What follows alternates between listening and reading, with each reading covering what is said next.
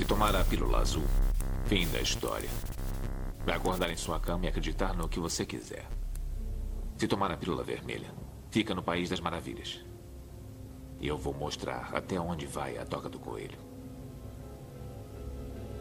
Lembre-se, eu estou oferecendo a verdade, nada mais.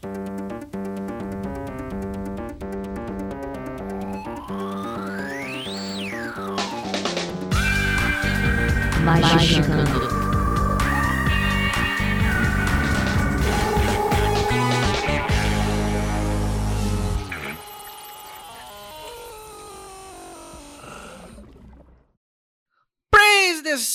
Sun! O 20 do Magicante está começando a sua semanal de Capirotation. Esse é a parte 2. A parte 1 ficou semana passada, então dá uma voltadinha. Blu, blu, blu. escuta ela se você não escutou. E agora a gente vai direto mergulhar de cabeça nos oito circuitos. Então, vocês já sabem, tá todo mundo que tava semana passada, inclusive, mandar um grande abraço aí pro nosso queridíssimo convidado, Michael, que tá aqui com a gente explicando várias coisas bacanas. E é isso. Bora pros recadinhos agora, que a gente já vai pro episódio. Bye.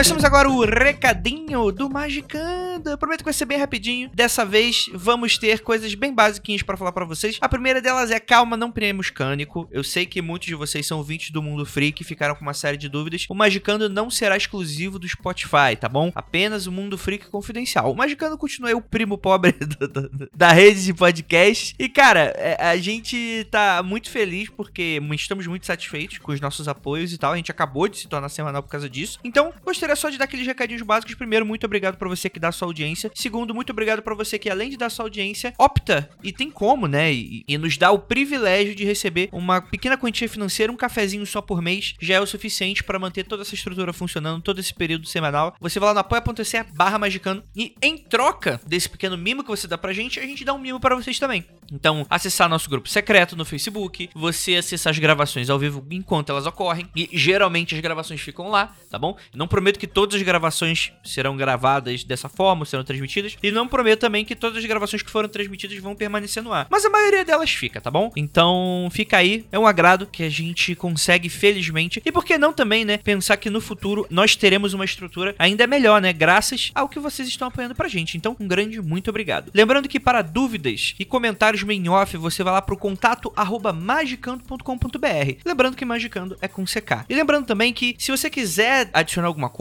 dar um feedback e tal que pode ser aberto, você deixa isso nos comentários, né? Até mesmo nas redes sociais a gente não recomenda muito, a gente sabe que vocês gostam de comentar em rede social, mas é legal quando vocês colocam no site porque aí isso deixa aberto pra todo mundo e ele abre ali uma sessão de discussão e tal, e o episódio nunca termina. Então é muito legal quando vocês deixam os comentários no site. Você faz o pequeno cadastrozinho ali no, no Discos e é o suficiente você tá cadastrado ali pra comentar no nosso site. E eu acredito que vai ser muito engrandecedor pra maioria, inclusive pra gente é muito. E lembrando também que pelo contato arroba magicando.com.br você pode mandar o seu rolê do Krebs, que a gente grava vez ou outra em um episódio pra contar umas histórias malucas em que você foi pra algum lugar e se deu mal, pra você que foi pra uns lugares esquisitos, ou pra você até que fez alguma prática mágica que você acha que não deu muito certo, gerou alguma história que seja interessante, que a gente possa comentar. Às vezes a gente dá um leve esporrinho, mas é aquilo que do nosso coração, né? Nosso coraçãozinho. E pra deixar todo mundo em alerta. Então é isso. É, gente, é é só isso de recadinho por enquanto. Muito obrigado pra você e bora lá pra esse episódio que ficou muito do balacobaco e bora lá.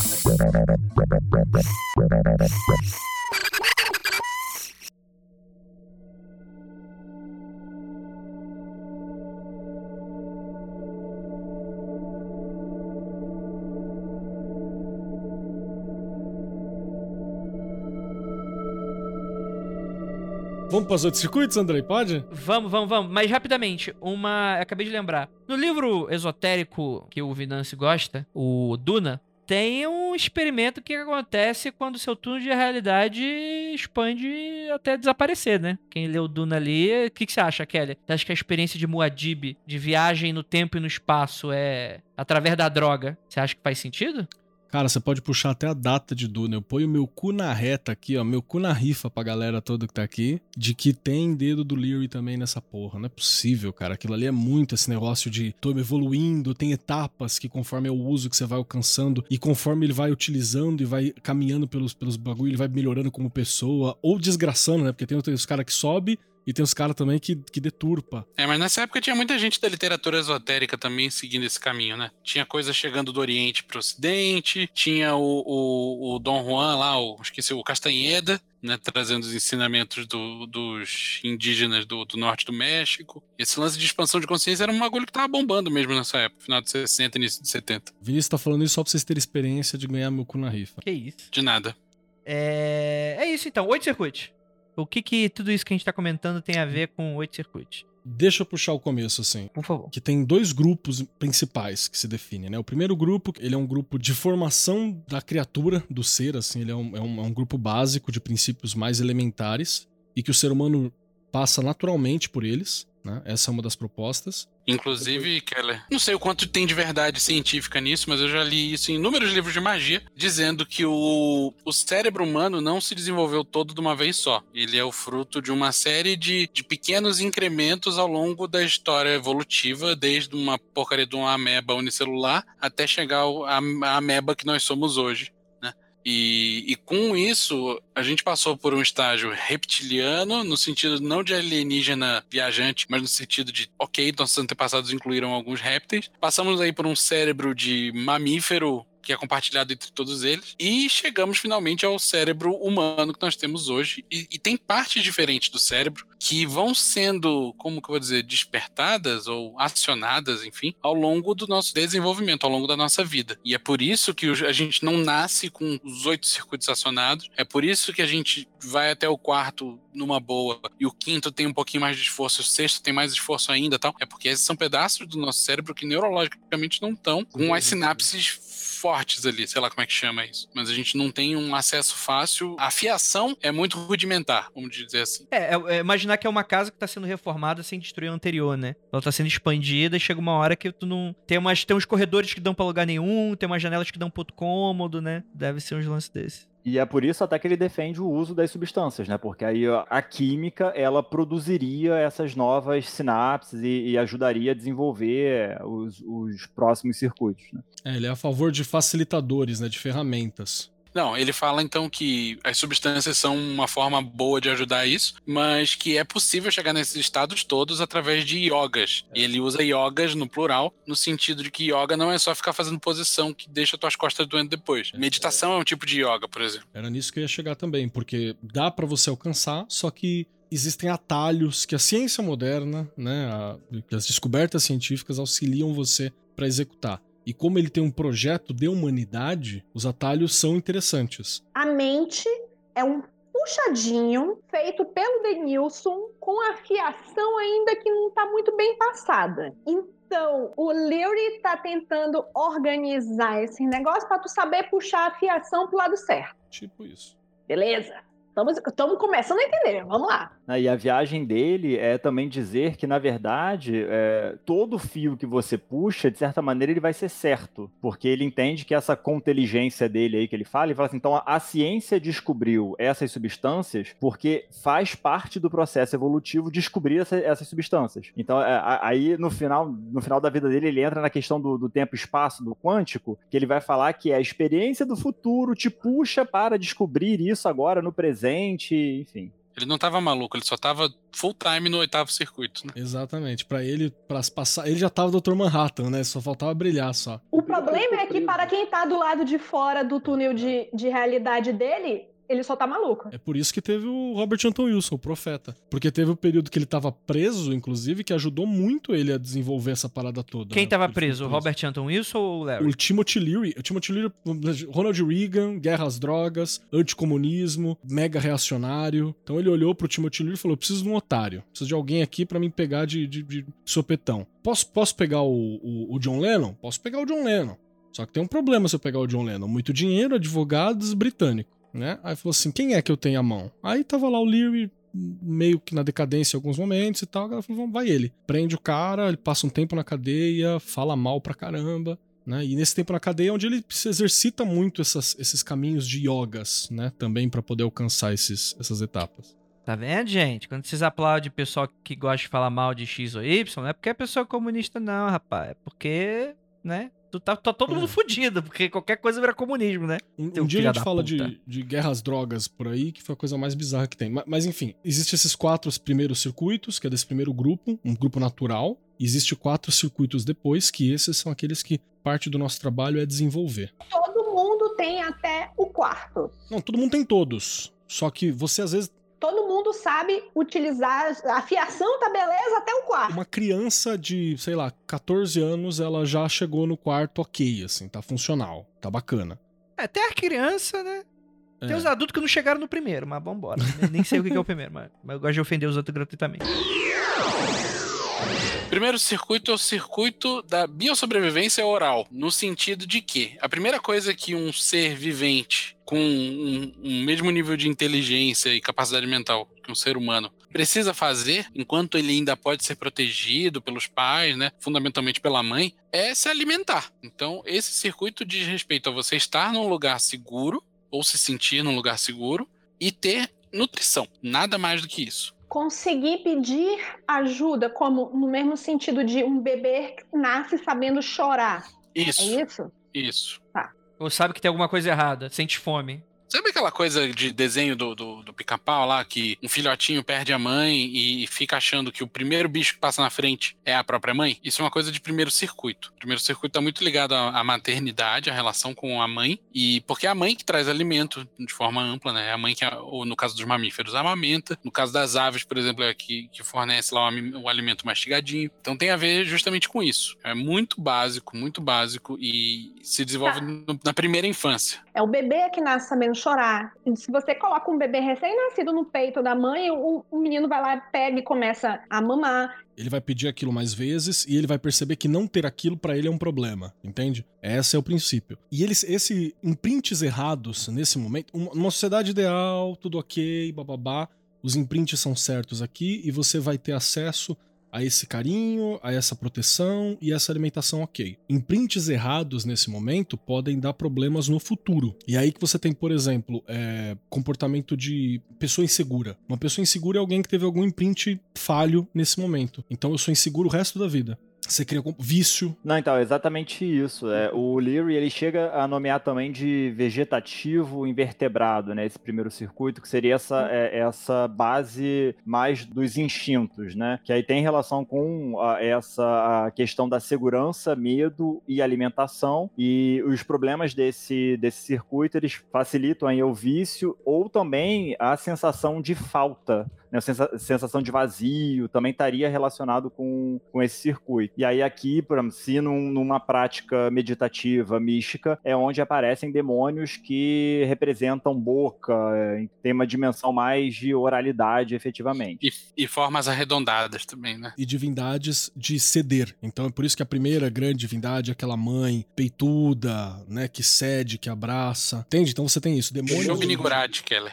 Exato. Égua, chubinho. Como é que meteram chubinho no Migurati, né? Porque ela é isso. Ela fala sobre alimentação. É a parte negra da maternidade, né? Ah, tá, entendi. Vocês estão falando isso e a primeira coisa que me vem à mente é a base da, da pirâmide de Maslow. Total. Não parei pra pensar nisso, mas acho que sim. E muitas vezes a gente pensa, ah, ok, isso aí é coisa de criança. Como que isso afeta a minha vida adulta? Vou dar um exemplo muito, muito claro. É o primeiro circuito da sobrevivência oral que faz você aceitar um emprego merda, por exemplo. Porque você precisa comer. Você tem a certeza lá no fundo que você precisa comer. Você precisa de um lugar seguro. Você tem que ter grana pra pagar aluguel. Se você é é o primeiro circuito que faz você topar qualquer coisa pela sua sobrevivência básica. E a gente tem uma situação, por exemplo, o Brasil é um local onde o primeiro circuito ele fala muito mais alto que qualquer coisa. Principalmente nas classes mais baixas. Por quê? Porque provavelmente, olha como dá pra você fazer uma análise. Porque provavelmente faltou aquela segurança inicial, faltou aquela alimentação inicial, não há uma segurança do corpo plena. Então você tá sempre nessa insegurança sempre presente. Essa insegurança no primeiro estágio é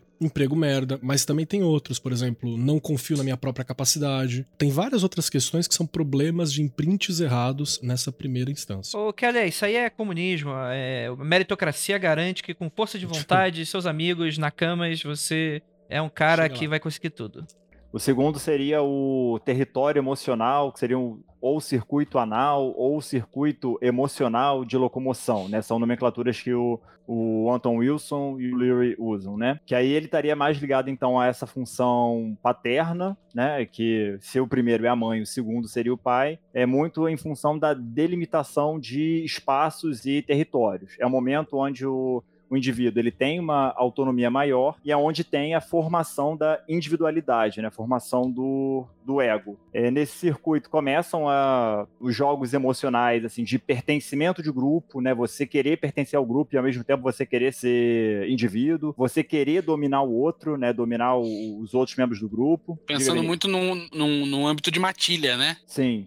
Pensa em lobinhos, filhote, sabe? Pensa no ensino médio. Voltamos pro crepúsculo. Tem até relação, Lívia, porque é, o, o imprint aqui desse circuito seria de agressividade e submissão. Todos os problemas de você ser agressivo ou você ser controlado demais estaria relacionado a isso. É aquela ideia do imprint de você é um alfa ou você é um ômega. E como aqui tá na formação do ego, isso acaba sendo muito decisivo na, de, como, de como a pessoa se comporta pra vida, assim. Porque a formação do ego ela acontece ao mesmo tempo desse imprint, saca? Então o outro o anterior, ele pode ficar meio sublimado, mas esse aqui ele é bem marcante. Do mesmo jeito que o, o cachorro, enquanto filhotinho, você olha e tem um imprint de tipo de você vai ser o chefe da matilha, você vai ser o seguidor, vai ser o beta, vai ser o ômega. É, isso também acontece com o ser humano de forma mais complexa, claro. Mas você diz assim: ah, você aprende, você é um fudido, vai ser um fudido pro resto da vida, e você é um vencedor. E... Eu nem acho que é de tão complexo assim. Isso se torna uma certeza na cabeça da pessoa, porque é imprint. Dependendo do estímulo que ela receber durante essa fase da vida, que é justamente quando. Por isso que tem a ver com locomoção, né? Que é quando a criança tá começando a andar com um pouquinho mais de liberdade, não depende da mãe para ir aos lugares, né? Consegue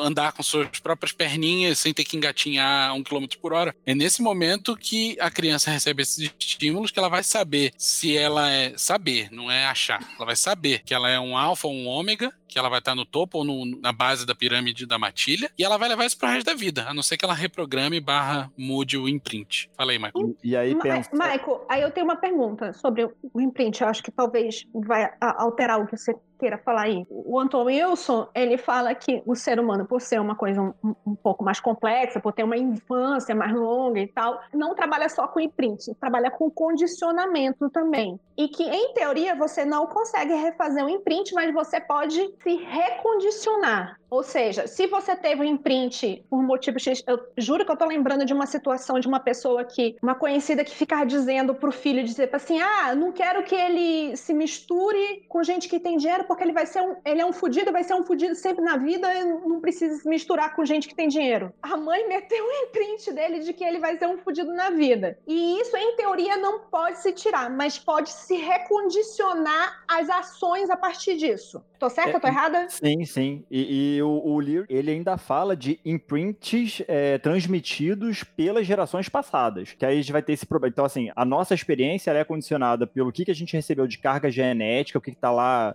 transformado na carga genética e esses é, imprints que a gente teve na primeira infância, mas eles são possíveis de, de serem remodelados. Vou dar um exemplo assim de boas. Existem algumas coisas que socialmente trazem esse imprinting também. Por exemplo, a gente tem aquela coisa da arquitetura ostensiva, uma arquitetura hostil. Olha como isso está ligado. Quando você constrói uma cidade para que determinados grupos não possam transitar por ela. Então você não tem metrô que chega a determinado lugar, você proíbe o acesso. Eu não, não proíbo, eu dificulto o acesso. Eu deixo claro por outros sinais que este local não é para você. E aí você tem situações, como eu já citei, acho que no, no Mundo Freak, no Magicando, acho que eu não citei. Uma vez que eu levei uns alunos a, meus daqui da periferia de Suzano, né, São Paulo, para São Paulo, e a gente foi comer numa lanchonete, ok, o menino olhou pra minha cara e falou assim: não vou entrar aí não. Por quê? Porque eu não entro em lugar mais limpo que minha roupa. Entende? Ele entendeu, não tem uma placa falando não entre pessoas X aqui, mas ele entendeu, por causa de um imprint anterior, por causa de vivências e tal, que determinados local não é para ele. E essa frase ela é tão estruturada que é muito provável que tenha sido algo, uma situação contada pelo pai, sabe? Que alguém, alguém vivenciou uma situação parecida com aquela, porque ele trouxe encaixotadinho, né? É, tava encaixotadinho a frase. E isso é um sinal de um, de um problema, né? Uma questão. Problema não, não é, não é nem um problema, é uma questão, é uma situação de como aquilo foi impresso em você. E tem outra questão. Você vê grupos de jovens. Jovem é uma coisa incrível, assim, é maravilhoso. Tem que continuar o jovem, sim mas vamos mudar umas coisas. Que eles ficam, vira e mexe, testando esses, esses limites. Né? A juventude ela tá sempre testando essa matilha. Eu tô revendo aqui, eu tô reforçando aquilo, porque é um momento de reforçar esse imprint na, na vida deles. Então, aqui aquele que a vida inteira falou que ele é um sucesso um vencedor, ele vai testar para com os outros se esse vencedor, se essa agressividade funciona. E aquele que foi o a, apanhou nesse imprint, o nerdzinho que sofre bullying, ele vai sofrer bullying e vai ser testado sobre ele essa determinada situação também. O Michael na pauta ele colocou uma coisa bem interessante que a droga ligada a isso, muitas vezes, é bebida. A bebida ajuda a ressaltar isso, né? Então ela. É, o cara bebe e fica brabo, né? Fica brabo, fica chato, fica triste, sabe? Fica retraído. Tem gente que bebe e dá uma deprê, né? Parece que o cara tomou um soco na cara depois de beber, que ele fica meio. O, o Leary faz até piada, né? Que uh, as metáforas que a gente usa na língua, né? Tipo, é, bêbado como um gambá, o, que refere a animal, né? É, tem relação com isso, né? Que é a, a, a, intuição de que a bebida tá ligado com essa parte do cérebro mais mamífero. Aqui eu acho que também vale um adendo, que é pensar que problemas nesse circuito é, influenciam diretamente na vida do Andrei. Porque é Eita. o pessoal pedindo pacto. Porque é o pessoal pedindo pacto. É isso, assim, né? É a galera que tem uma relação de dependência do outro, de submissão do outro, que assim, então o Andrei sabe fazer. O Andrei fala que não sabe fazer pacto, não conhece, mas o pessoal continua pedindo para ele. Então, o que, que é isso? Assim, é essa necessidade de alguém que vá dar resposta. Ou a gente também pode pensar que é a dependência que pessoas têm em relação a ordens mágicas, a grupos, né? Religião. A ideia de você né? precisar de um guru. Isso. De ter alguém Nossa, pra... Pena do cara que tem o Andrei como figura paterna. Eu viu? vou. Deixa, deixa eu só. O, o, rapidinho, o, o, Ômega. Deixa, deixa o Alpha falar rapidinho. É, é, Michael, você diria então que o, o Andrei, nesse caso, seria o Alpha do grupo, é isso? É, sim. Entendi. Dá uma, dá uma mugida aí pra gente, o Alpha. Mugida não, uma uivada, perdão. Uh. Animal errado. Ah, não, é. Mugida é o, quem votou no outro. É outro, é outro. Entendi. Ah, muito bom. Crítica social foda. Não é à toa que num país onde a gente tem uma questão tão pesada com esse circuito, você tem uma proliferação tão grande de determinadas estruturas religiosas ou estruturas políticas que dependam de Messias. Né? Uhum. Não é à toa. Políticas paternalistas, né? É, não é à toa. Figuras desse jeito, né? Independente, partido e tal. Mas é muito interessante porque, assim, antes de qualquer coisa, gente, a gente não tá fazendo um diagnóstico do alto do nosso altar. Todos nós tá temos aí os nossos oito circuitos, né? E todos nós temos os nossos imprints. E vale a pena também lembrar que é isso, assim, é, todos nós estamos em comunidades, em grupos, fazemos parte. Então a experiência de comunidade, por exemplo, ela, ela é positiva. O que o, o, o Leary, ele interroga é a relação de dependência. Ou, pelo assim, você quer estar num grupo, beleza. Por quê, como, que grupo? É, é, é esse eu acho que é o enfoque que a gente precisa ter no nosso desenvolvimento, aí no que a gente estiver praticando, levar isso em é, consideração. E você identificar se o grupo está sendo tóxico ou não, né? Perfeito. Isso mesmo. Se você é submisso, você tá no nível de igual, mesmo que tenha relações de submissão em alguns momentos, elas são pontuais, ou você às vezes é submisso e às vezes você tá dando, dando a ordem, sabe? Como é que tá essa estrutura? É, isso é que é importante. Uma estrutura saudável é móvel, mas no geral vocês estão no mesmo patamar. Essa é uma estrutura saudável. Terceiro é o circuito semântico da noção de tempo. É a partir desse ponto que o serzinho pensante em desenvolvimento começa a ter consciência da existência de símbolos, ele começa a desenvolver a linguagem, ele começa a ter uma percepção de que o tempo passa. Para a criança, é, ela não tem uma noção clara de tempo. É pai, tá chegando, pai, tá chegando, pai, tá chegando, né? E essa noção de tempo vai se expandindo, vai, vai melhorando, vai se aprimorando conforme essa criança se desenvolve. E a ideia é que durante essa fase em que a criança está aprendendo a falar e tudo mais, ela começa a entender símbolos, símbolos começam a ter importância, símbolos começam a ter peso, e é mais ou menos isso que acontece nesse circuito. Símbolo do McDonald's, né? Que a criança não sabe ler, porra nenhuma, mas ela já identifica o que, que são os arcos, entende? Então você começa a ter essas situações. E até mais sutil do que isso, né? Cores. Aquelas coisas que a própria natureza oferece, né? Tipo, sei lá, se você vê um bicho que é listrado de amarelo com preto, sai de perto. E a gente desenvolve, a gente traz isso pra nossa vida, tipo, em faixas de cuidado, perigo, né? É, tipo, comida azul não é de Deus, não coma nada azul. É, essas paradas mesmo. Ou insetos, bichos cascudos, sabe? Você olha insetos, outras questões, tem insetos que a gente tem um medo irracional. Parte desse imprint vem dessas situações também. Por isso que a gente tem medo do alien, tá ligado? Porque ele tem aquela coraça, né? Não, não. É porque ele é um pinto gigante vindo na tua direção. Por isso você tem medo. Mas aí eu vou abraçá-lo. Oh, Vai. Mas então, é nessa fase que a criança está desenvolvendo sua linguagem, a noção de tempo e a noção de símbolos, é nesse ponto que a criança começa de fato pensar e desenvolver um. Pô, não vou ter uma palavra boa pra isso, mas desenvolver uma consciência. Tipo, ok, eu existo, eu faço parte disso tudo. Existe isso tudo que é além de mim. Que seria uma consciência simbólica, na verdade, né? Que é, é, você ter a condição de. É onde o ser humano ele reconhece a si mesmo enquanto consciente. É onde você consegue. É Perfeito. isso, você consegue manipular os símbolos, né? Então o Keller falou do, do inseto, mas assim, ah, o inseto cascudo é perigoso. Mas é, então você consegue se vestir dessa casca do inseto para se proteger. Para Você consegue fazer o uso desses símbolos pensando no futuro ou a partir da experiência do passado, né? E, e você consegue criar novos conceitos. É interessante que o Leary, ele, ele coloca também que um problema desse circuito, ele pode ser localizado como o Galvão Bueno, ele ficaria aqui, tá? Por quê? Porque a gente tem um processo de interiorização do pensamento, da linguagem e do pensamento, e aí a gente faz essa discussão interna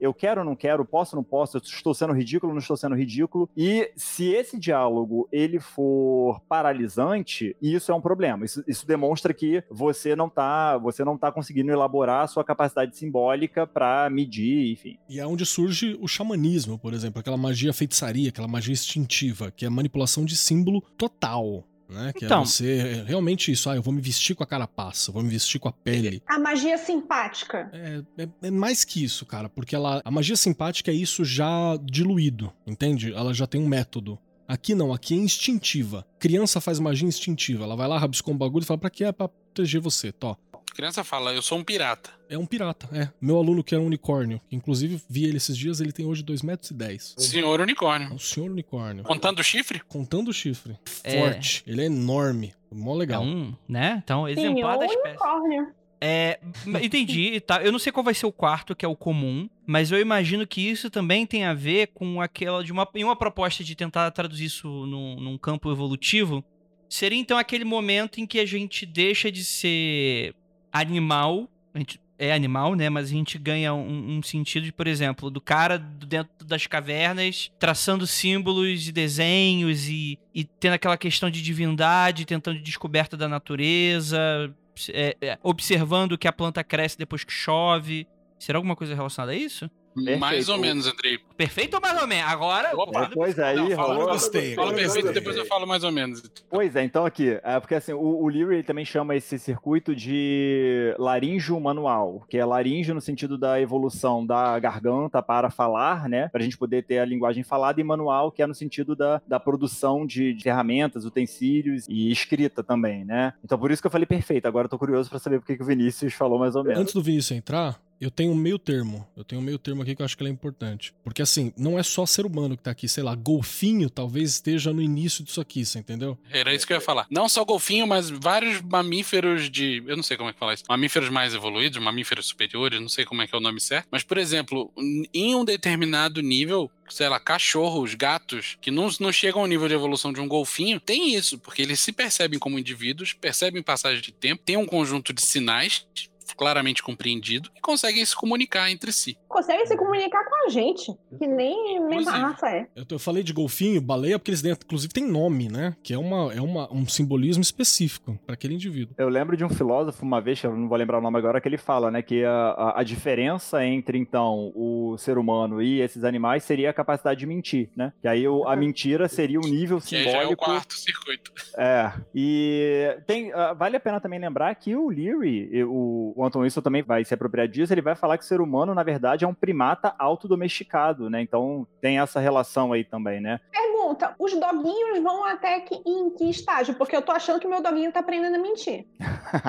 então estaria já. O processo de humanização, né? O fato da gente introduzir linguagem nos animais poderia servir como a ponte para é, é, o desenvolvimento dos outros circuitos do doguinho. E aí o Leary, no final da vida, eu tô muito preso no Leary no final da vida malucão, né? Porque ele vai falar que é isso. Né? É, não, é isso que ele vai falar que os alienígenas vão fazer com a gente, entendeu? O contato com os alienígenas vai ser um processo também de, de introdução da linguagem alienígena pra gente expandir a nossa consciência. Gente, é o. Eu vi esse filme. Achei chegada, exatamente. Ele tava maluco mesmo, tava da hora.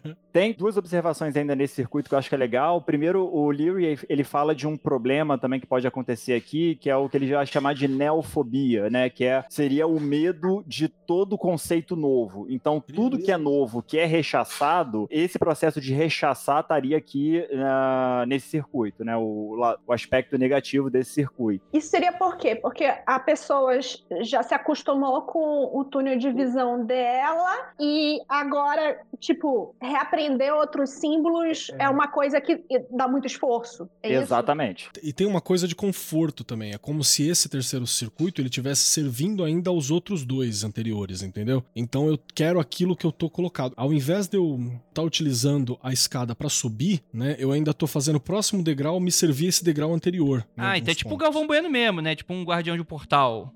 Exato. Específico. Então, ah, sei lá, eu quero que a realidade seja assim, eu não quero algo novo. Você entende? Ele nem tá produzindo a mentira. A mentira é produzida no próximo. É a necessidade que aquilo seja realidade. Criança, quando ela quer ver aquela porra daquela galinha pintadinha 150 mil vezes, ela quer por quê? Porque aquilo ela é, é confortável para ela. É aquilo que tá sempre colocado. É um símbolo que ela já pegou aprender um novo símbolo dá um trabalho da porra. Nesse circuito é que a pessoa faz a casinha dela da zona de segurança e que quer ficar acolhidinha e confortável e quentinha lá. Os dois últimos. Então, aqui seria, na verdade, o conjunto de valores da casinha. Tem a casinha, que é anterior, aqui seria meio que a decoração da casinha, digamos assim. A gente pode colocar dessa forma. Os objetos mágicos pré-determinados, né? Então, é, é, o atame tal, tem que ser esse atame. Se não for esse atame, não vai dar certo. Exatamente. Se não tiver o cinto de couro de leão, não vai rolar. Neuroses também estão aqui, não estão? Que é aquela coisa de eu tô tão preso naquela escala simbólica que eu fico tchu, tchu, tchu, tchu, tchu, no Fica um looping, nela, né? Um looping nela. É por isso assim que em termos de sintoma, né, a, a marca desse de, do problema nesse circuito é a ansiedade e o excesso de pensamento. A pessoa pensa demais. Opa, a... todo millennial. é, um, é um mal de uma geração inteira. Ah, e a droga dele, café. Ou psicoestimulantes, assim, nesse tipo. Cocaína deve estar tá aqui sabe também. Que, sabe o que parece? parece que a gente está descrevendo aqui uma, uma questão simbólica, tipo como se fosse um... Como é que eu posso falar isso? Aí eu vou puxar novamente pra Cabala, que é a Sephiroth ela tem um domínio. Tem o demônio daquele domínio, que é a Clifote. Qual é a versão clifótica da parada? E, e, tem aquelas simulações, qual é a cor, qual é o, a bebida, qual é o cristal, qual é o... É isso, só que sem ter caído de um carro alegórico. Cabala, é, Cabala passou o carnaval e caiu. Aí você falou, ah, isso aqui. É isso mesmo quarto é o, a mentira, é o. Ele é a mentira, Andrei. Ele é o circuito da domesticação sociossexual e moral. Essa é a ideia. Ele vai ser decidido. Quando eu falei. Agora que eu tô, tô relendo aqui na pauta, tá muito errado ter falado da criança de 14 anos, tá? Criança de. Não. Porque ele tá relacionado também às primeiras experiências sexuais na primeira experiência de orgasmo. Não tá errado no sentido do auto-orgasmo, né? Do auto-sexual, que também tá ligado É que é muito aqui, anterior então... de relação sexual. então, é, não tá errado, não. Porque ele, tá, ele fala sobre processar esse momento e aquele conceito de certo e errado que também tá associado ao sexo pela nossa sociedade, né? Então, o que que é a forma correta de você sentir aquela culpa da punhetinha? Toquei a punhetinha no escuro para Deus não ver? Ela tá ligada nesse momento também. Por que o Galvão Bueno tá no anterior e não nesse? Ele é feito no anterior. Aqui já é ele expressado. Isso. Ah, entendi. Lembrando que assim, o, o Galvão Bueno, ele atua em várias áreas, né? Como por exemplo, né, a, a, da magia, por exemplo, de você fazer um ato que pode não ter relação nenhuma com moral. Aqui, o Galvão Bueno, ele vai ganhar a carga da moral, principalmente no que diz respeito à sexualidade, enfim. Aí Tem que tá a nossa ah. concepção de certo e errado. Sim. Então, isso vem também do, do fato de que nesse momento o serzinho pensante já está há algum tempo convivendo em sociedade e já foi contaminado pelo, por aquilo que a sociedade em que ele vive considera certo ou errado. E isso tem muita variação local. Porque o que é certo aqui pode ser errado no Irã, por exemplo. Mas tem um limite, por exemplo, agressão, acesso, relações é, à vida, essas questões mais estruturais, elas são bem básicas, assim, tipo, matar... Não são, não vejo tanto dessa forma, Keller, porque mutilação cerimonial como rito de passagem na adolescência é uma coisa super comum em, em determinadas culturas Então, E a gente acha abominável. tirar a vida não, não é tão comum, entende? É isso que eu tô dizendo. Você pode ter ainda o processo da mutilação ela ser justificado, mas eu tô dizendo no sentido da que existe um elemento básico que tá associado à existência e à proliferação do ser humano, né? O Leary levanta isso também. Que é muito comum que o certo seja reproduzir-se, você entendeu? O certo tá associado à reprodução de uma determinada maneira para ter mais pessoas, para continuar e blá blá blá blá. Na pauta aqui, o o Michael colocou como uma forma de manutenção do pool genético, entende? Então tá associado a isso nesse sentido que eu tô trazendo. É perpetuar a espécie desde que não sejam desrespeitados os tabus da sociedade em que você vive. De- não, deixa, deixa eu fazer então um exemplo. É Esse, perpetuar a espécie ou aquela sociedade? Não, é isso que eu vou falar. Dentro daquele conceito evolutivo, que se o terceiro circuito ele seja o homem desenhando no- na parede das cavernas, esse então talvez seja. Me corrija se eu estiver errado. Aquilo das tribos guerrearem com a. Tribo eu tô falando do, do ser humano primitivo aqui. Não tô falando do homem final. Mas talvez, obviamente, ainda temos esse, esse circuito todo. Mas seria aquela coisa, por exemplo, dos homens brigando com os neandertais só pela questão de, ah, vocês não fazem parte do meu grupo. Não, isso pra mim é segundo circuito. Territorial. É, tá, entendi. E a partir daqui as coisas vão ficar um pouco complexas, porque é os pontos que nós estamos lidando hoje. Agora, o quarto é uma coisa que a gente está lidando, a gente não compreendeu. Como sociedade. Se tem a- como sociedade e como ciência mesmo. Por exemplo, toda a psicologia freudiana ela é baseada em problemas com esse circuito, entende? Não, o, o, o Leary até fala que, na verdade, toda a psicologia que foi feita até aí a metade do século XX paralisou nesse ponto, né? Freud é o grande estandarte, mas não só ele. né? Aí que tá, como vou dizer, aí que populam, seria religiões e formas dogmáticas de, Sim. De de controle. visão de vida e Sim. do controle. Aqui tem uma coisa que eu acho que ela é. Tem uma, uma frase famosa que é assim: você só escova os dentes porque você quer trepar com alguém. Você só corta o cabelo porque você quer trepar com alguém. Se tiver só você no planeta Terra, só você. Você não ia escovar dente, você não ia cortar cabelo, você não ia pensar em roupa. Você ia tocar um foda-se Tá. gigantesco. Então é, é dentro desse propósito, por exemplo, a, a simplificação máxima, acho que desse contexto é que assim, eu me sujeito a uma religião ou uma estrutura dogmática, primeiro porque eu preciso estar vivo, eu preciso viver, então se essa estrutura é a estrutura que eu aceito, segundo que eu preciso ter algum nível de aceitação pelos outros pares desses, desses agrupamentos, Da pra que eu comunidade. possa acasalar, para que eu possa ser reconhecido como uma pessoa pela comunidade. Se prende muito ao acasalar, mas acasalar não é necessariamente pimba no, no, no, no, no saca? Não é o ato do coito. Ela é também você chamar atenção. Ela é também beleza. Todos os parâmetros de beleza estão travados aqui. Estética Esses- de forma geral, né? Estética de forma geral. Então você tá na, na igreja do fulano de tal enchendo o saco, porque ali dentro você tem uma estrutura, um grupo de regras simples que você segue pra você ser uma pessoa desejável. Entende? Eu não sei se eu consegui ser claro. Sim, Michael, eu tô falando sim, sim. merda? Fala uma coisa, então, acho que talvez seja para eu entender melhor. Quais são os problemas que pode ter de imprint errado nisso daí? Beleza. Então, o que o Leary coloca dos problemas de imprint aqui são tudo aquilo que o sujeito faz como crime, no sentido assim, sabe que é errado e faz assim mesmo. Tá? Assim, Meu então, doguinho. não meu é, doguinho tá fazendo isso. já é você, Lívia, domesticando a sociossexualidade do seu doguinho. Que responsa, hein? Pena que no, no podcast vocês não vão ver a cara da Lívia. Mas é bacana porque, assim, lá naquele experimento que o Leary fez com os presidiários, ele vai levantar a, discussão de que foi justamente nesse. Porque, assim, no ponto 2. A gente tem a agressividade enquanto impulso. No ponto 4, a gente pode ter agressividade, mas ela é no sentido do você sabe que é errado. Você ou, ou você tem algum objetivo com aquilo, ou você quer se dar bem de alguma maneira, né? Então você vai ter essa dimensão do crime entendendo que é crime. Sem ser uma questão de sobrevivência, Sim. de morrer de fome ou não e de ter seu território invadido ou não, né? Sim. É disso que sai aquele raciocínio todo filosófico que vai bater no The Purge, no, no eu filme. não lembro do The Purge. Ma- Mas assim, é por isso que você tem uma estética do crime, por exemplo, de novo pro Brasil. Então, Eu não tô no crime só porque o crime pode me fornecer as coisas básicas. Eu tô no crime porque ele me dá moral. Moral no tipo que eu, eu sei o que é certo e errado, tá muito claro. Eu tô no crime porque ele vai me dar status, eu vou ser reconhecido como uma pessoa de poder na minha sociedade, no meu grupo. Eu vou ser desejado. Ah, eu vou ser, você vai ser perseguido pela polícia, não sei o quê. Isso é ser desejado. Eu tenho pessoas que se preocupam comigo e querem acabar comigo. Isso também é ser desejado, né? O pior de tudo seria se eu fosse um, um ninguém. É Violências é, por ausência do Estado. Estados paralelos. Novas culturas relacionadas a isso. Teria a ver? não, não simplesmente a ausência, mas você tentar construir o estado paralelo. Seria a construção do estado paralelo.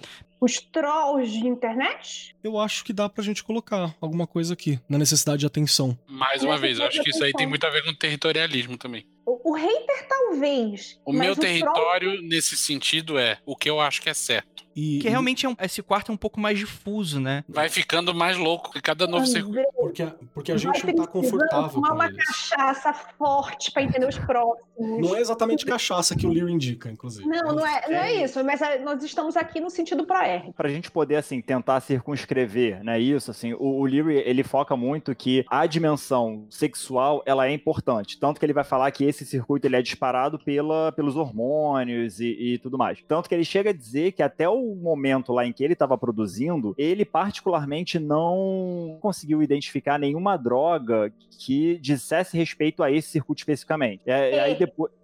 Então.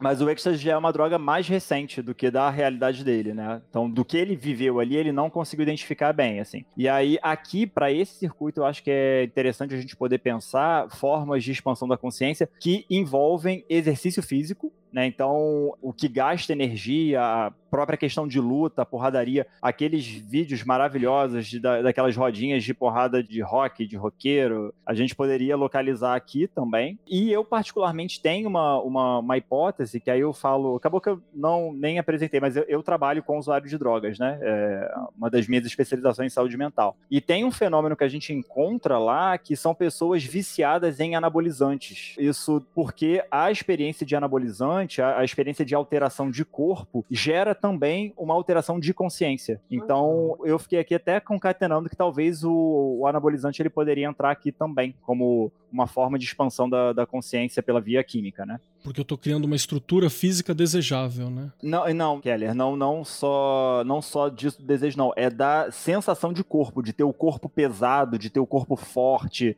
É uma- é- É uma experiência corporal. Tem essa dimensão do outro também, mas é a expansão da consciência aqui, ela diz respeito a você tentar localizar a sua consciência no músculo, ou no músculo no movimento, assim, no fato de você Perfeito. aquela galera lá que, que, que quebra a árvore chutando, que abre o coco com a mão, seria Seria autoestima? Não, não é só autoestima. Pode ter a relação com a autoestima, é, mas é mais na, na questão do movimento, da, da porrada, assim, da, da, da coisa física mesmo. O Wilson fala sobre biotipos específicos ligados a pessoas com um imprint mais pesado em um determinado circuito ou em outro. Ele fala, por exemplo, que pessoas fixadas nesse, nesse primeiro circuito têm uma tendência maior à obesidade. Pessoas fixadas mais no segundo circuito têm uma tendência maior a desenvolver um corpo mais musculoso como um todo. E pessoas É. fixadas no terceiro circuito têm uma tendência a focar no cérebro e não cuidar do corpo e acabam ficando pessoas magrelas, sabe? Aquele estereótipo do, do, do nerd magrão.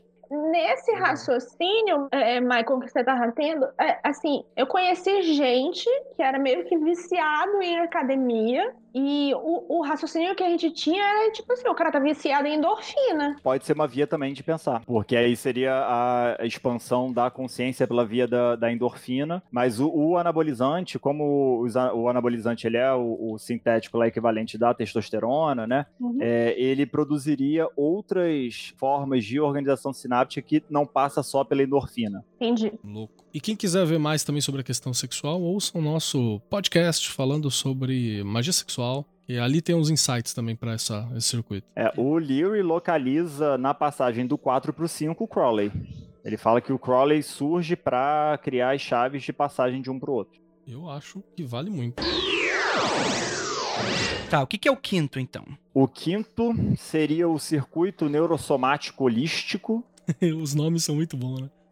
E se eu não me engano, esse é o único nome que é totalmente igual no, no Leary e no Anton Wilson. Que seria, então, é, cunhado pela experiência do êxtase, né? O êxtase enquanto uma alteração da consciência em si, seja pela via da yoga, que ele chama de biológica, né? Das poses e tal, seja pela via do êxtase químico também. Aí aqui entra o DMT e as outras drogas é, psicodélicas propriamente ditas, né? E Então, nesse circuito que a pessoa tá com todos os seus sentidos físicos e astrais, vamos dizer assim, muito mais ampliados e muito mais susceptíveis aos estímulos externos e internos, né? Que é por isso que ele vai chamar de neurosomático, porque é essa relação mente-corpo, né? Como o Vinícius colocou desses estímulos. Ah, ah, um detalhe importante também que é, é isso: a consciência ela trabalha com estímulos externos, né? Que é o que vem do meio, mas também interno, tanto do próprio corpo, assim, a fome, a, a dor, né? Quanto também aí dos elementos simbólicos de, desse processo de interiorização. Né? E o, o Leary coloca aqui nesse circuito aqui como sendo o trabalho da magia e do xamanismo. Ele entraria aqui porque seria o processo de manipulação mente-corpo, que é o que ele chega a falar da transmutação, das experiências de transmutação. Né? Então, você transformar a, o seu corpo físico, astral, físico e astral sendo a mesma coisa, né? ali na, nessa leitura dele, como um xamã faz quando ele se transforma no animal. É, essa experiência de se transformar no animal, que é uma experiência corporal, estaria aqui nesse circuito. Eu gosto muito do raciocínio também, cara, de que aqui surge a ideia de que eu não sou só estrutura física, né? Aqui, aqui que vem a ideia de um eu cósmico, começa a despontar aqui. A ideia de que tem, tem existe um você para, para além da matéria, né? É, se lá no o... terceiro circuito você se percebeu como parte de um mundo maior, nesse circuito você se percebe como parte de um cosmo infinitamente maior. A, aqui seria a etapa interestelar, né? Que eu vou fazer aqui uma citação do, do Lyric, ele chega a dizer, né? Ele fala assim: Crowley compreendeu o objetivo interestelar da evolução humana e estava amargamente consciente de seu aprisionamento no planeta. Muito bom. Quero mandar um beijo aqui pro Kenneth Grant. Muito bom. A cara da Lívia, gente, tá impagável. Vocês que não apoiam, vocês perdem isso. Ela tá numa cara. Ela tá de que. Bateu o, o Corsinha já faz tempo ali. A Lívia bateu antes de nascer, inclusive. Então, e voltando aqui, a ideia é: todo mundo que se devote com algum afinco, não precisa de muito, à experiência mística barra esotérica, pode facilmente chegar numa experiência de quinto circuito. Mas dificilmente vai conseguir viver por longos períodos de tempo dentro desse circuito. Então é uma experiência que é experimentada por curtos períodos, de forma geral. A não ser naquelas lendas lá hindus do cara que atingiu a iluminação em tempo integral, que não acredito. Né?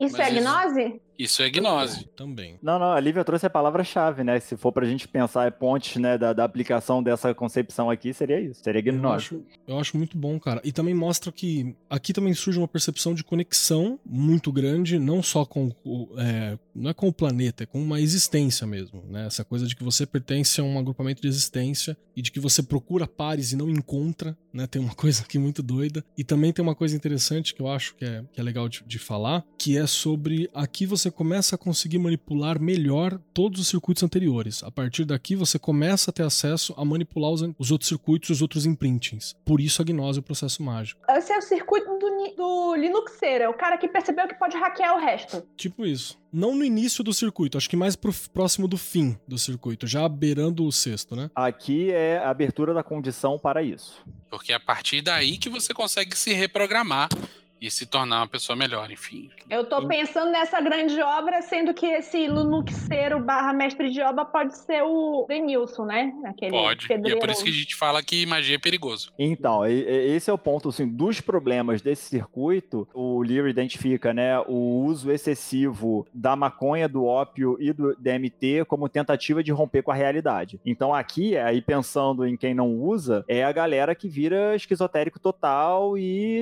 é isso, deixa ciência de lado, deixa as convenções sociais de lado para viver essa, é, tentar viver essa experiência mística o tempo todo. É, o cara que tá toda hora no, na rave aí, rave todo fim de semana. É esse cara aqui, o cara que tá todo fim de semana no, na biqueira, também tá ligado aqui. Ele pode nem ter desenvolvido os outros, você tá aqui. Que tá lá é, três giras de umbanda por semana, incorporando tudo quanto é espírita. É aqui também. Exato, porque ele quer essa, essa ligação com o cósmico e essa saída da, da, da Terra. Então também tem um, um problema no excesso. E loucura é uma das consequências do, do excesso disso aqui. Então, tudo bem, mas a gente tá fazendo um. A gente tá julgando e atribuindo valor moral a isso. Tem problema a pessoa ser assim?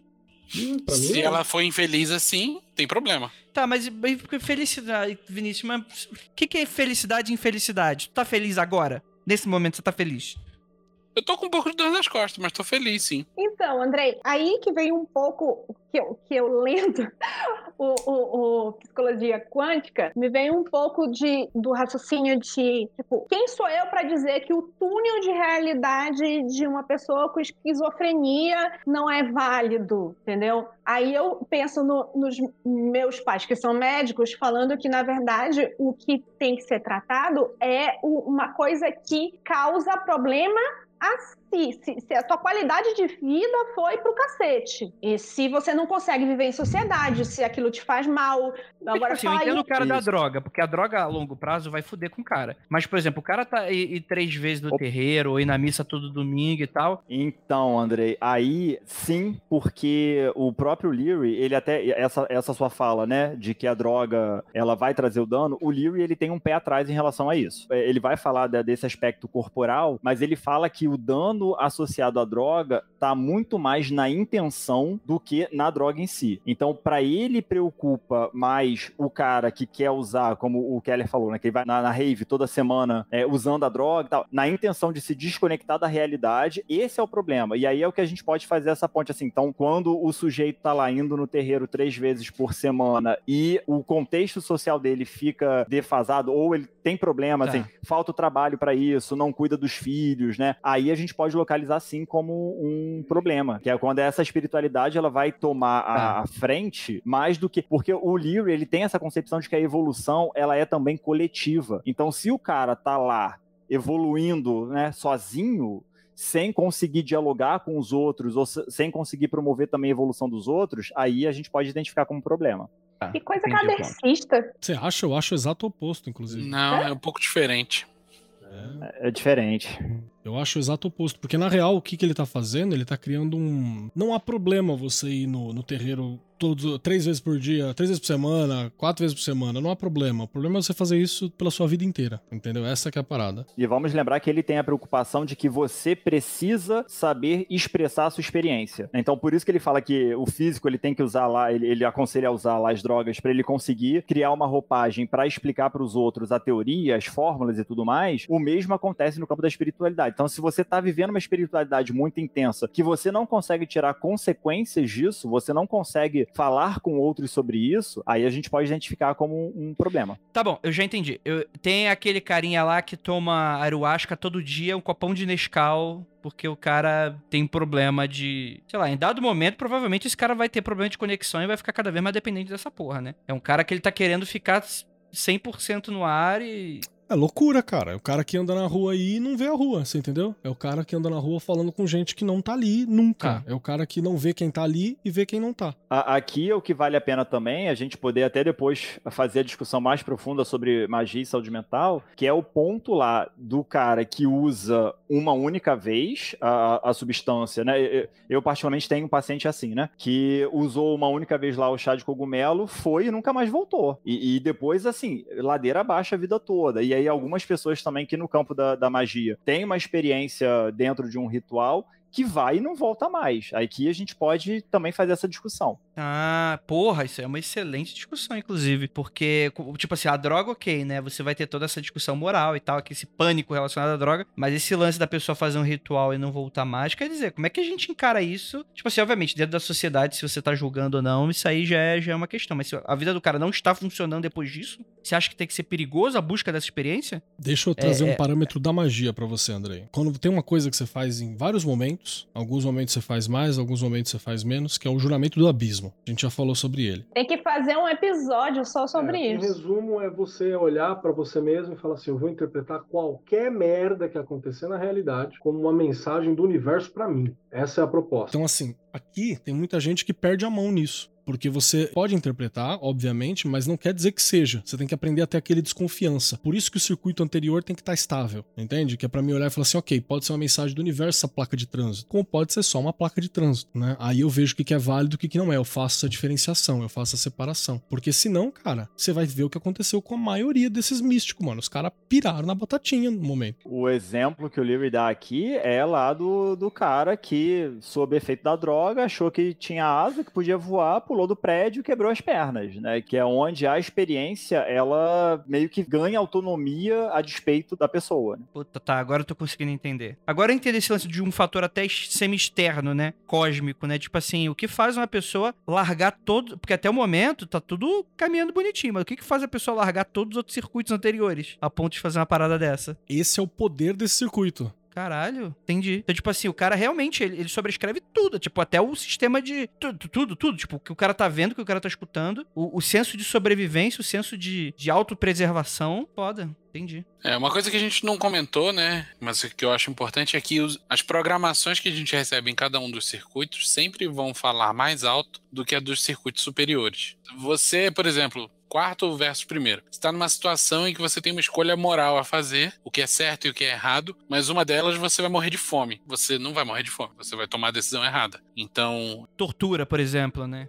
Isso, isso. O que, que, você prefere? Sobreviver e ficar no lugar seguro? Ou, ou, seguir os seus princípios morais de que você não pode dedurar os seus amiguinhos? Então, a tendência é que os, circuito, os circuitos inferiores atropelem os superiores em situações de estresse mais pesado. Então, é, esse lance, o, o, quinto circuito tem o poder de, como é que eu vou dizer, desprogramar ou reprogramar os outros até uma certa medida, até o momento em que algum outro fala mais alto. Entendi. Então, mas vocês estão falando de Cosmic e tal. Pro Leary era de fato algo externo? Tipo, não Dependendo era. do momento uma... da vida, né? Então, isso aqui é muito doido. É porque assim, é externo e é interno, porque ele vai falar assim, porque qual, qual é a, a argumentação É dele? externo e É. interno porque é quântico? Aí. Então, é aí que ele vai seguindo por esse caminho. Eita, rapaz! Porque, assim, Aqui que ele perde Porque o, o, o que ele vai dizer é o seguinte: se as nossas sinapses são feitas, são bioelétricas, então, de certa maneira, a nossa consciência ela processa a energia do, dos elétrons no, no átomo e do caralho a quatro. Assim. Então ele vai, ele vai dizer que ah, essas etapas elas vão sendo uma aproximação cada vez maior desse processo físico-químico. Por isso que é tudo físico. O, o livro ele não vai falar de um espiritual. É tudo físico porque não é uma outra substância. É, é a, a questão física, efetivamente. Então, à medida que a gente vai expandindo a consciência, então assim, é, eu tô aqui no meu ambiente, eu tô vendo a luz que sai da lâmpada. Isso já é uma representação. À medida que eu for expandindo a minha consciência, eu vou ver a articulação entre os fótons e os elétrons. né? Então, é aí que a coisa vai ficar muito doida, porque é esse e aí diz respeito também à questão do tempo, então não tem mais passado e presente, não tem tempo e espaço. Aí o negócio vai ladeira abaixo. E Aí o beleza. negócio começa a aparecer o final de Evangelho. É, Daqui pra lá é o final de Evangelho. E vamos lembrar que ele também estava mapeando enquanto ele estava cruzando esse caminho, né? Ele estava mapeando e escrevendo. Então ele não, não há certezas nesse caminho porque a gente não estabilizou ainda em nenhum desses, né? Eu tenho uma dúvida sobre os próximos dois. As duas fontes que eu li do, do Anton Wilson, ele troca a ordem do sexto e do sétimo circuito. Então, Michael, você que foi direto na fonte do Leary, qual que é o sexto e qual que é o sétimo? Então, tem, teve essa confusão sim. O sétimo seria o neurogenético coletivo, ou que o Wilson chama de morfogenético, não é isso? Isso, isso. Então é isso mesmo. Esse é o sexto. Esse é o. Ah, não, perdão, perdão, perdão. O sexto é o neuroelétrico metaprogramação. É porque eu... Tá. Pra mim, essa ordem faz mais sentido. É isso Que mesmo. esse seja o sexto e o, e o morfogenético seja o sétimo. Na Wikipedia tá assim, minha gente.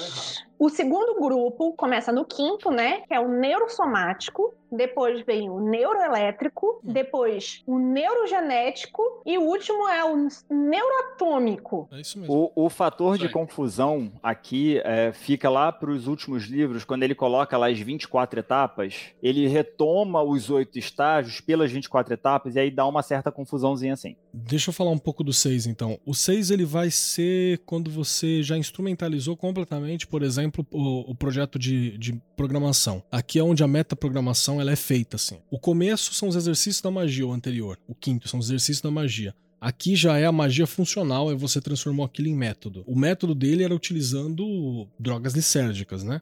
Então LSD, peyote são algumas drogas que ajudam aqui, ou yoga, mas ele reconhece também a yoga e as práticas de magia já identificadas, tipo hermetismo e outras Esse quismo. esses rolês que você tinha muita gente falando na época também. É aqui aonde você aprende as técnicas para você reprogramar a si mesmo, para você conscientemente alterar seus túneis de realidade também. Então, lá, o quinto circuito é a base pra você começar a trabalhar magia, você aprender gnose, você aprender algumas outras coisas. Aqui é você aprender a fazer mudanças reais em você mesmo, assim. Tá bom, então o quinto é a gnose o sexto é a técnica. Seria isso? Eu acho que dá pra trazer assim, mas eu não sei se é só isso, assim. Eu não, não me sinto satisfeito. É o Paranauê ativo. O quinto é mais limitado à, à, experiência mística e o, e o sexto tá ligado à experiência mágica. Ótimo. Perfe É isso. é, é isso aí. No sexto é onde ele vai começar a. Ele vai atribuir alguns desses. dos poderes psíquicos, né? Então, pré-cognição, leitura de, de mente, já começa a entrar aqui. É aqui que o tarô funciona, sabe? É aqui que os bagulho pegam. Isso, isso, isso. É aí que você fala assim, caralho, funciona mesmo. É aqui que a mágica acontece. Se você for carioca, principalmente você fala assim desse jeito mesmo. Acontece de vez em quando, gente, de baixar um carioca. Credo. Eu eixo carioca. Hum, Deve ser um bom Exu esse. Não, não sei não. Tem uma parada aqui, Michael, que você falou do, do- da saída do planeta. O que, que você entende dessa parada? Então, aqui é onde começa a viagem, né? Que é o que ele vai.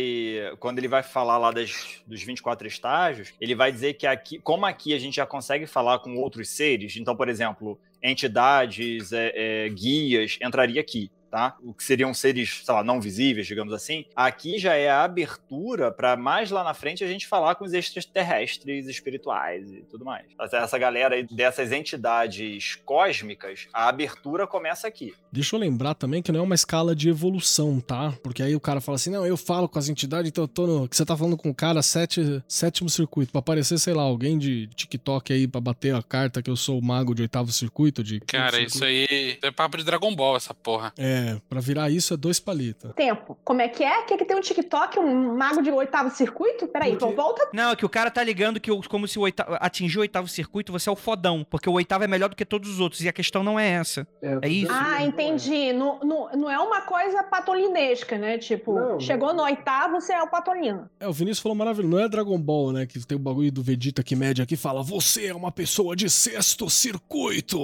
É muito poder. Não tem isso, tá? Só pra avisar. Então, é, o Leary, ele vai falar que o oitavo circuito e os outros a gente vai atingir com a fusão cibernética, que é quando a gente fu fundia aí a nossa... aquele filme do... aquele Chappie, já, já viram esse filme? Oh, maravilhoso. Então, seria nesse nível, né? Que é quando você consegue fazer o download da sua rede neuronal na cibernética, entrar na internet, enfim. É, esse é o Neuromancer, né? Deixa eu fazer uma, uma nota de repúdio aqui, que o Vinícius falou que não gosta do Chap, e no Chap tem dois artistas que o Vinícius gosta muito.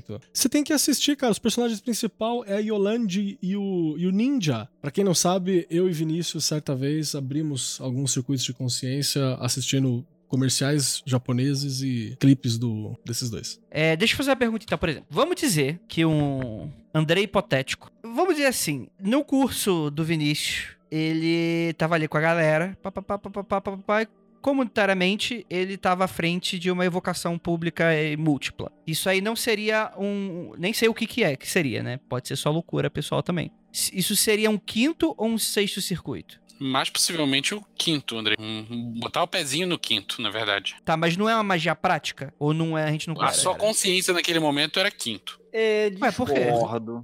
Não, então, eu concordo que a sua consciência naquele momento era o quinto, mas a evocação em si já seria a tentativa do sexto, sim. Mas por que tentativa? Porque eu não sei se você. Eu não sei se o apoiador Andrei conseguiu. Não tava lá pra ver. Conseguiu ou não conseguiu? O que, que você acha, Vinícius? Conseguiu, conseguiu, choveu. A gente vai chover, Michael. Então, então seria, a gente pode pensar assim no o apoiador Andrei, ele conseguiu atingir o, o sexto sentido porque teve um nível de comunicação. Seis Então, a- sentidos, eu sou o cavaleiro do zodíaco, né? Muito bom.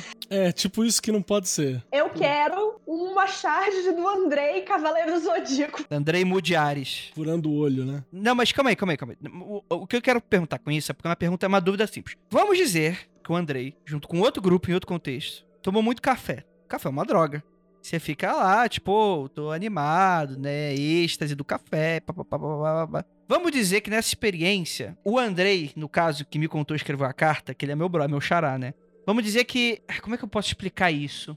Conseguiu sentir a gnose proveniente do café, que não sentiu no dia vocação. Isso seria quinto ou sexto circuito e por que essa diferenciação? Então, o quinto, ele é a experiência de gnose. Tá? Tá. Então você lá é, teve a experiência de gnose. O sexto é quando assim, quando você tá na gnose, não necessariamente que você vai ter comunicação com outros seres, né? Se você vai lançar um sigilo, Sim, por sim. exemplo, você vai ter a gnose, enfim. Aqui é quando assim, você tá lá na gnose e aí vem uma entidade se apresenta, uma voz aparece, aqui já tem uma informação que pipoca na sua cabeça. Aí aqui Hum. a gente já pode falar do seis. No quinto você tá, chamou pô. o anjo. No sexto o anjo ouviu. E olhou pra você, você entendeu? Essa é a parada. E falou- percebeu que você existe. Entendi. falou, e aí, rabo de beleza. macaco, pena de urubu. Mais do que o anjo aparecer, olhar pra você, falar contigo, é o anjo te transformou. Senão não tem metamorfose. Se não tem metamorfose, não tem o sexto. Tá bom, legal. Mas é esse ponto que eu quero puxar. Nessa experiência apenas do café, não teve nada prático, não teve uma técnica, não teve nada. Mas foi. O André me garantiu que foi uma experiência muito legal e que na de evocação ele não sentiu algo diferente, gno- uma gnose, vamos colocar assim, apesar de ter dado certo.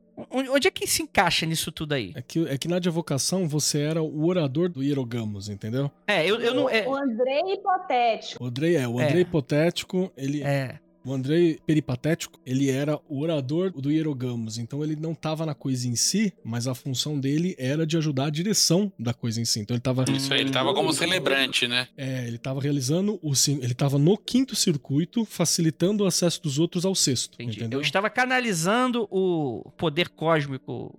É isso. Tipo isso. Aí nessa outra proposta que você tá falando. Para raio de É, maluco. nessa outra proposta, se foi por acaso, eu não sei se, se conta. Talvez foi, sei lá, tropecei e caí no sexto circuito. Não sei se vale. Porque eu acho que tem muito aqui do tipo intenção. A- Aqui a intenção ela tá muito marcante, né? Eu não posso só usar LSD que eu tô no sexto circuito. Não é isso. Hum, tá. Ok. Não, não, já entendi o que, que é. Já entendi o que, que o, o Andrei. Já entendi. Tá, ok. Aí eu vou fazer uma pergunta aqui da, da- não é a Lívia hipotética, é a Lívia mesmo, tá? É aquela história do evocação do, do Sandman. Aquilo foi um momento, tropecei e caí no sexto circuito. Mas você não vale, né? Teus fios tá trocado no circuito, então não conta. É, Não, mas é possível, então, a pessoa tropeçar e cair no circuito. Não, calma aí. Você eu não duvido. Tropeçou Então- porque os fios estavam cruzados. Olivia, Olivia, vem cá, vem cá. Isso é o que eu quero falar mais do episódio quando a gente for falar sobre magia e saúde mental. É. Que às vezes eu posso usar um termo que pode não ser legal pra, pra galera e tal. Cuidado. Eu acho que. Eu, eu acho que. Não, não, Olha que tu vai sério, tipo, não- falar. Não, caralho, já entendi, ok. Só questão magia e saúde mental. Você é um pouco diferente do restante da galera, né? Você, tipo, entra em gnose assim. Não sou neurotípica. Eu não sou neurotípica, pra se Você é o dizer. quê? O que, que você se considera? Porque às vezes o outro a gente tá gravando aqui, do nada você tem outra Neuroatípica. situação. Exato, mas aí que tá. O, o- eu acho, o Michael me, me corrige aí. Todas essas propostas que foram construídas aqui pelo Timothy Leary, ela foi baseando na experiência principal dele também, que não tava com nenhuma condição neurotípica, né? Então, é, esse é o princípio, né? É, é dele, é, é- isso também acabou que a gente não comentou, mas assim, o, o Leary, num boa parte dos experimentos acadêmicos dele, era com pessoas sem transtornos mentais. né? Então, eram, eram o, o grupo lá de, de, de experimentação dele eram pessoas que, não todos, né, mas alguns grupos eram com pessoas que não tinham transtornos mentais. Então, ele parte disso, dessa experiência, ele experimenta em si, tem a experimentação dos outros terapeutas e do, do- dos grupos. Tá? E aí ele vai construir, vai fazendo esse mapeamento. Tanto é que depois, quando começa a aplicação nos grupos com transtorno, é onde ele vai identificando essas alterações, as fixações num determinado circuito ou outro. Então pode ser que você tenha facilidade de acesso. Eu vou falar para que pelo menos seja eu que estou falando. A minha neuroatipicidade me facilita tropeçar e cair no, no sexto circuito, como aconteceu naquela vez. Não é, tipo assim, não é sexta-feira. Eu venho aqui, acordo, pum, caí no sexto circuito. Não é isso, gente. Mas já aconteceu. É isso? É, provavelmente. Entendendo que é, está, pro Leary, a gente está no processo de, de evolução, a sua carga genética, a, a carga genética que você recebe, é, que aí o Leary tem uma outra viagem também que ele vai falar da relação DNA e da relação RNA também, né? Que ele vai falar, enfim. Então, pode ser que você, Lívia, recebe aí a carga genética que te dá abertura para isso. Você, ao longo da sua vida, você vai tendo pequenas experiências que promovem essas vinculações e você então tropeça e cai no sexto circuito. Seria possível. Eu sou uma pessoa evoluída. Então, não só evoluidaça, como por exemplo, sabe aquela sensação de que eu. Isso foi uma ironia, Eu- tá, gente? Não, não, eu, eu não vou puxar ironia, não, porque eu conheço um ser humano que já me contou que certa vez teve uma experiência de que ele se ligou ao todo, assim, teve uma experiência de transcendência ligando ao todo. Nossa, que com cara alguns- idiota. Quem, quem, com quem alguns pensaria assim? psicoativos, com alguns psicoativos. E isso é um pouco do que tem no circuito 7. É um pouco do que tem no 8 também, né? Dependendo do quanto foi esse todo. Do quanto foi esse todo. Que é aquela coisa de que você se dilui a ponto de que você, a pedra, Jesus, Deus, a história da humanidade, o espírito do universo, é uma coisa, tá ligado? Você, vai, você entra na poça, você agota no oceano da existência. É o final do Evangelho, que todo mundo vira aquele, aquele mar de gosma. Então, isso eu acho que tem a ver com o sétimo, porque é todo mundo do planeta. Puxa o sétimo aí, Vinanço. Então, o sétimo é o neurogenético, né? O, o Wilson coloca aqui um- uma ilustração pra isso, que é o seguinte: Albert Einstein era um cara inteligente, concorda?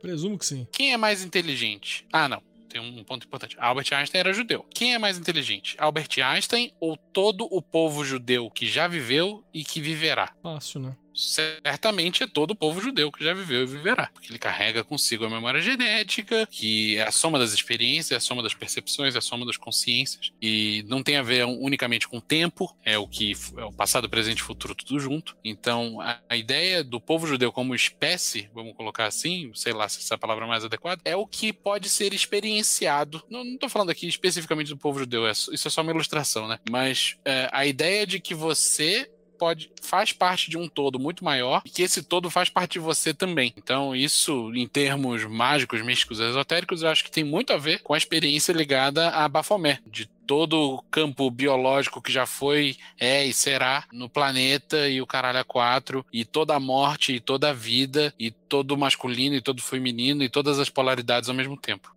É a ligação com o conceito de todo, o grande espírito, volta ao, ao divino, o zen, o tal, tá ligado? Gaia, todos esses conceitos extremamente abrangentes, extremamente difíceis de você abraçar, ele tá colocado aqui também, quando você põe. As divindades, os coletivos estão colocados aqui. E, e todo mundo experimenta, todo mundo não, né? Algumas pessoas têm acesso a experimentar uma fatia disso, é, mesmo que você não experimente o circuito inteiro, naquele momento que você sente uma necessidade de legado que não está associado à tua carga genética. Se eu, te- se eu tenho necessidade, ah, eu quero ter um filho, por quê? Porque eu quero que meu sangue continue. Não, isso aí é lá no, no- no- no quarto circuito, lá falando. Agora, quando você fala assim, não, eu quero contribuir com algo para a comunidade XYZ da qual eu participo, porque isso representa imortalidade, entende? Eu vou ser lembrado, eu quero deixar isso marca, eu quero contribuir, eu quero fazer parte, essas questões todas. É um, é um conceito de imortalidade. Inclusive quando você abandonou eu. Isso aqui é uma das buscas do Zen, tá ligado a esse local, assim.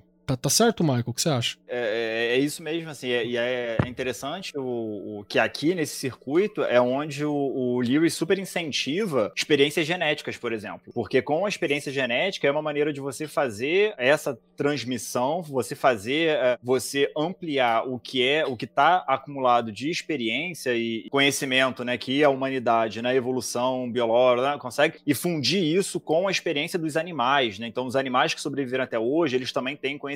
Então, vamos fazer essa fusão generalizada. Ele chega, ele chega a, a afirmar que os magos do futuro serão os geneticistas.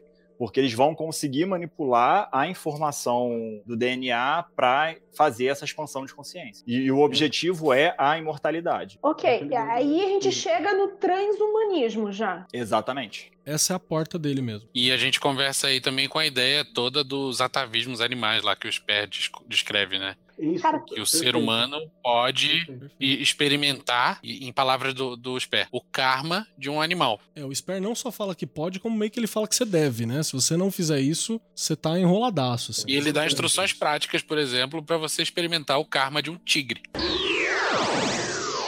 Vamos pro oitavo? Por favor. Qual que é o nome dele mesmo? É um nome bonito. É, o circuito quântico não local. Qual que é o nome liriano? Metafisiológico neuroatômico. Esse aí é da loucura Parabéns, total. Esse aí vai além da pocinha do Evangelion e adiciona Cthulhu no meio. Joga É mais, isso. Michael, por favor, esclareça. Chamaram um tchutchuco?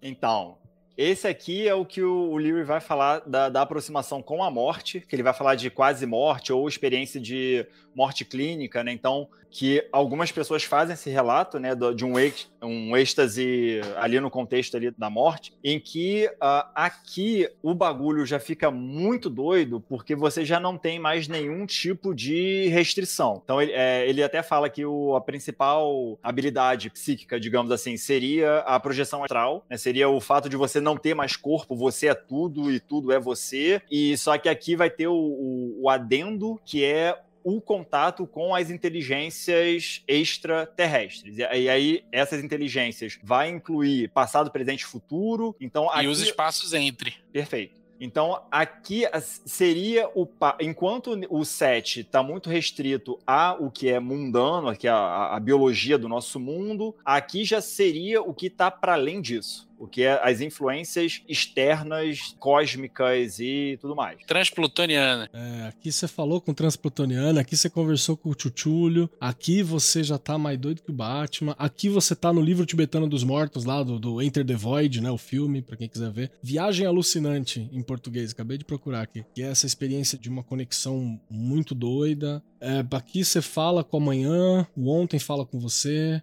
Aqui é, é Neuromancer o fim, né? Quando você tem a entidade Neuromancer que tá conversando com outras paradas assim e procurando seus iguais. É, é essa parada. Essa experiência costuma ser da ordem do choque, assim, não é, não é alguma coisa que você evolui, evolui, evolui e atinge. É um negócio que é quase um arrebatamento. A gente pode colocar dessa maneira, assim, é um negócio que te captura e você vai. Que é o Duna. O Duna tá aqui, ó. Aquela loucura do Duna final tá aqui. Vocês estão descrevendo uma abdução pra mim.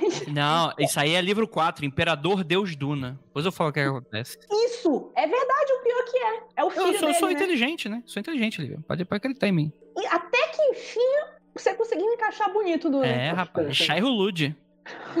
A partir desse ponto aqui, o, o Leary vai falar muito da cibernética, né? Que seria então você conseguir projetar por via de informação por ondas e né, toda essa experiência humana. né? E aí é onde a- daqui, gente, é vai embora. Você tem que estar no sexto circuito pra entender o oitavo. É isso. Sim. Acho que sim. Ou já ter passado por ele. Entendi. Se você for um espírito, existe a lógica dos oito circuitos? Você já passou além dele, né? Talvez esteja sempre no oitavo, tá ligado? Ou Sei não, lá, né? viu? Acho que espírito é outra parada. É outra regra. E agora que o nosso cérebro já virou suco, o que, que sobra? Como usar isso magicamente, Keller? Ah, não usa, cara. Pensa muito nisso aí. Vai pra casa e. Usa como mapa. Traça um objetivo, percebe onde você tem dificuldade e tenta utilizar. Mas antes estuda bem, tá ligado?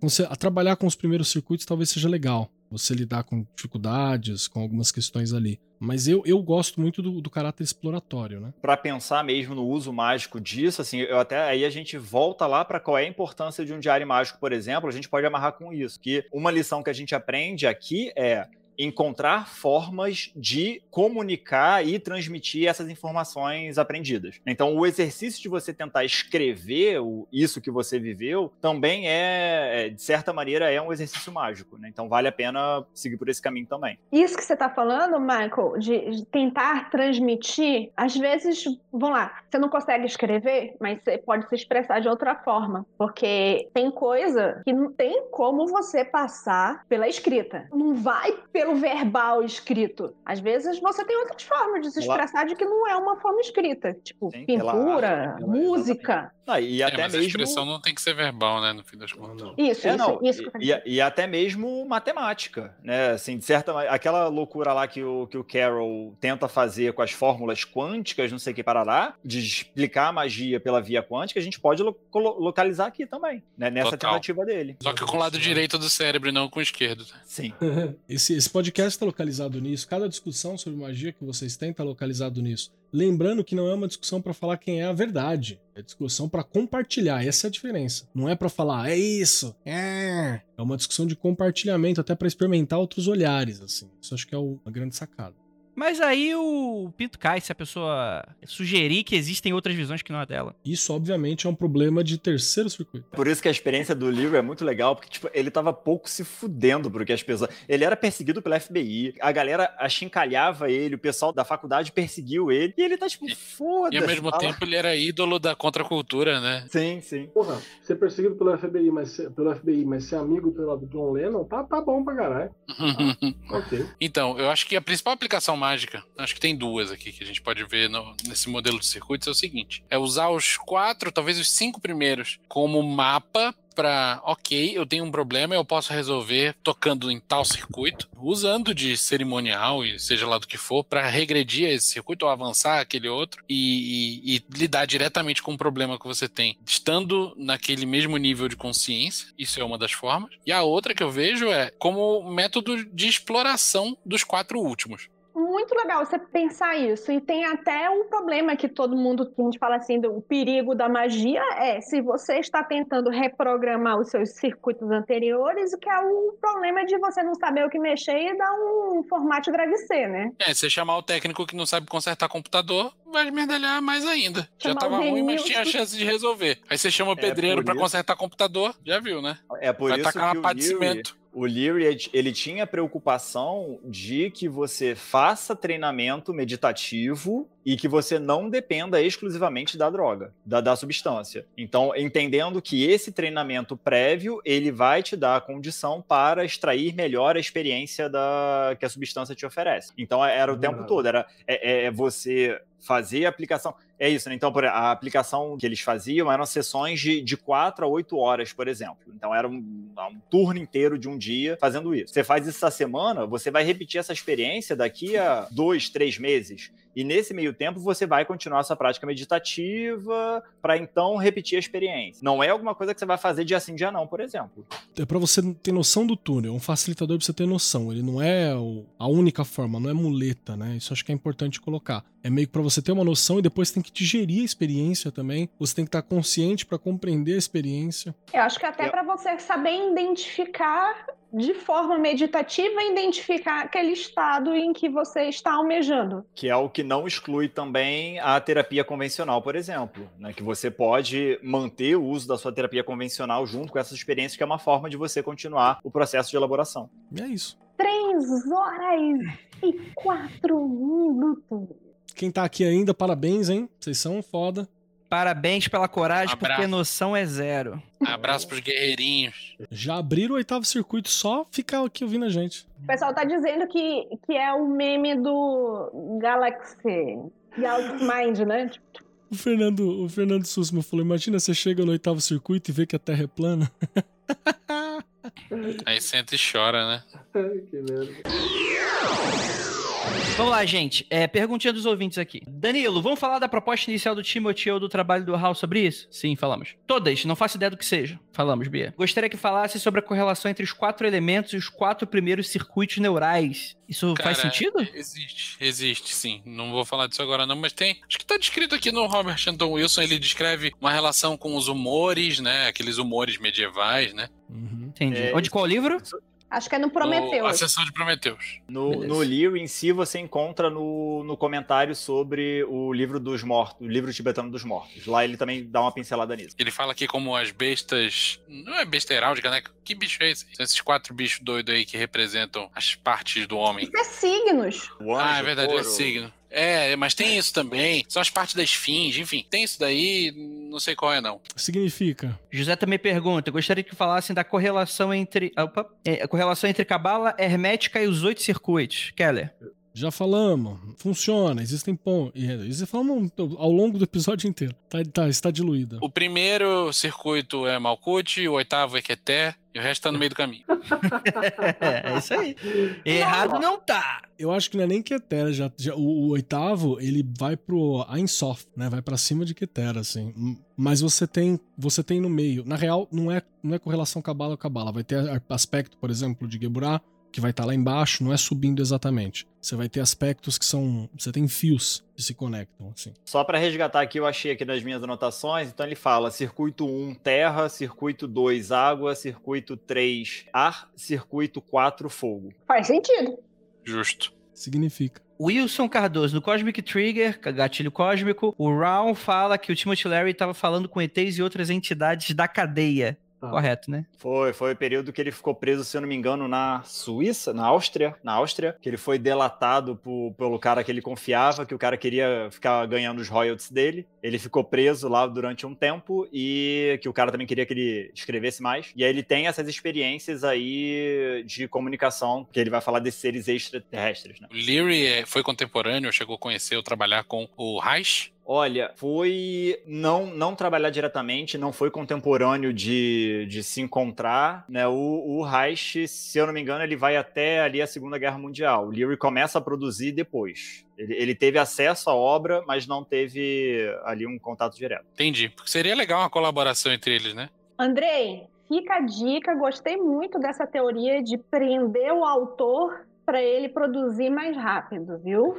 Nunca confie em editora, publiquem independente, gente. Isso aí é.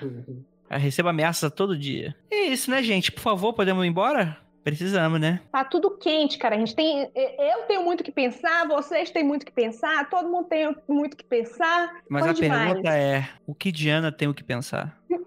Essa aí. Que Diana acha disso, Andrei? Que Diana acha disso? É legal que se o AJ cortar mesmo aquela parte, todas essas piadas não vão fazer sentido nenhum, mas nos extras Nem- eles vão entender. Gente, muito obrigado por todos vocês que ficaram até aqui. Pra vocês que ficaram três horas nessa caralho aqui. Pra você que tá escutando esse podcast maravilhoso. Michael, você quer fazer um jabex gostoso? Não, só agradecer a oportunidade. Me sigam nas redes sociais, é Maidrigo ou Maidrigo Psi. Tô tentando fazer aí uma aproximação da, da magia na academia. Vamos saber para onde que isso vai, né? Magia, religião, né? No campo da saúde mental. E va- vamos ver, é isso. Só agradeço, desculpa qualquer coisa, gente. Obrigadão, Michael. Arrasou, cara. Isso é foda, irmão. Ó, o pessoal, depois você pode ver aí, o pessoal fez uns comentários tipo assim, ó, convidado excelente, três horas de gravação, e o astral tá lá em cima. Fica elogiando o convidado, não, tá, ouvinte? Senão fica mal acostumado. Que é pra isso aqui Gente. ser na paulada. Vou, vou, vou- já vou fazer a submissão de currículo, contrato. tá certo, pode mandar. Vai ser demitido pelo Andrei na, na semana seguinte. Aí sim? Aí, aí É um ritual de passagem. Literalmente, né? Você vai passar dessa pra, pra outro emprego. É, gente, fica aí, Oscar no bode, Praise the Sun pra todos vocês. Valeu. Valeu, turma. Tchau, Tchau, Obrigado.